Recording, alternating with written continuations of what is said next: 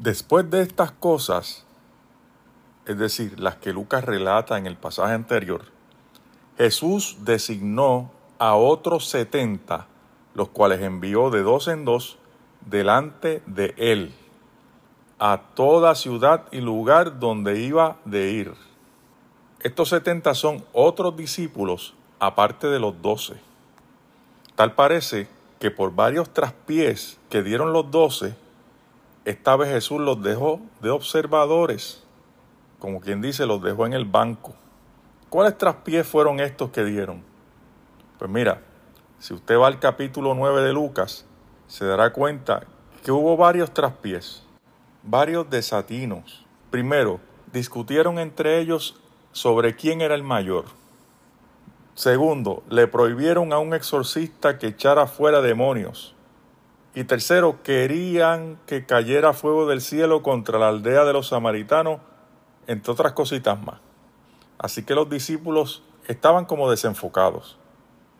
Y es que hay momentos en la vida ministerial que el Señor nos pone de observadores. Nos da un descansito. Vete, siéntate en el banco un momentito y observa. Nos manda a la escuelita a primer grado otra vez para que podamos aprender bien lo que Él quiere que nosotros hagamos. Hay que aprender bien que Jesucristo es el Señor y Él es quien manda. A veces nosotros queremos tomar iniciativas y no es malo tomar iniciativas, pero antes de tomar la iniciativa debemos orar y pedir dirección al Señor.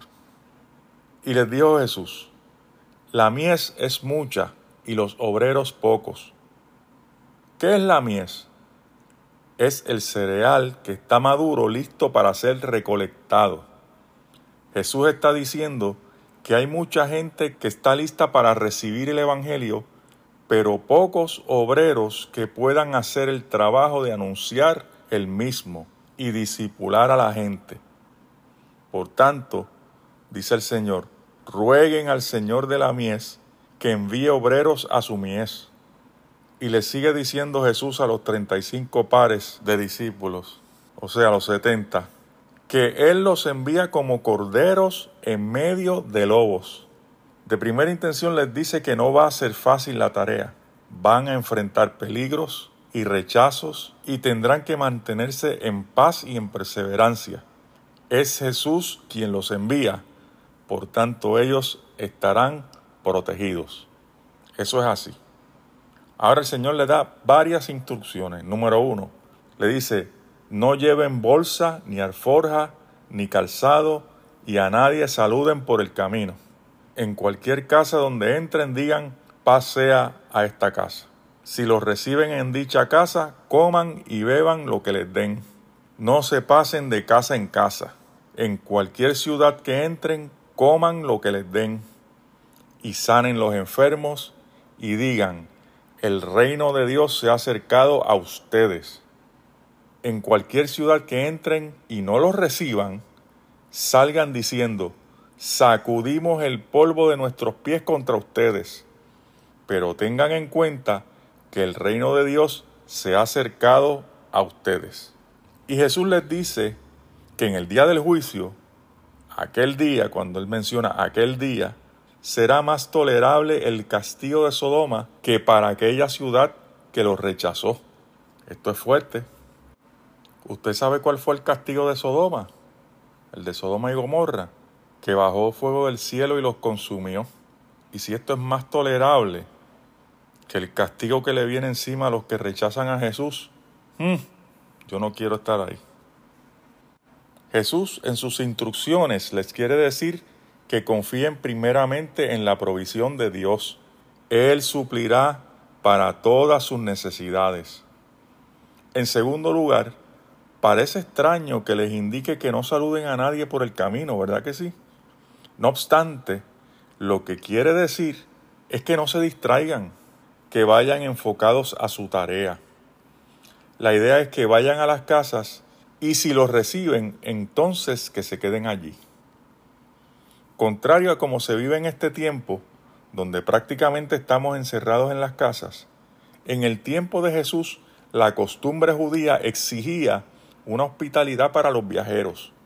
O sea, que era bien común recibir gente en las casas y hospedarlos si había el espacio.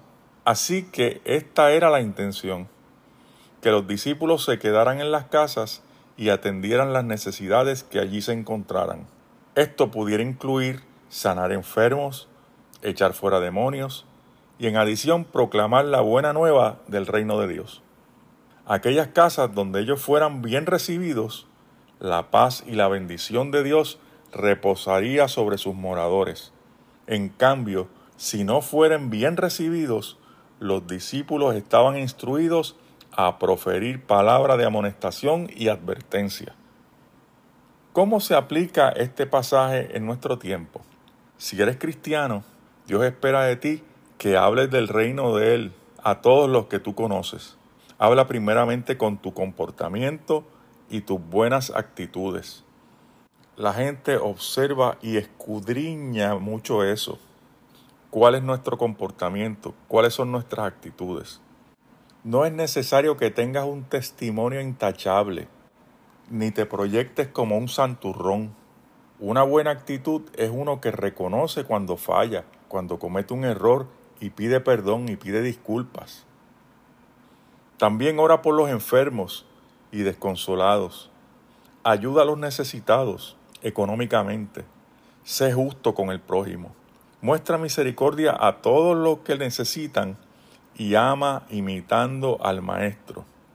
Recuerda que toda la ley se resume en amarás al Señor tu Dios y a tu prójimo como a ti mismo.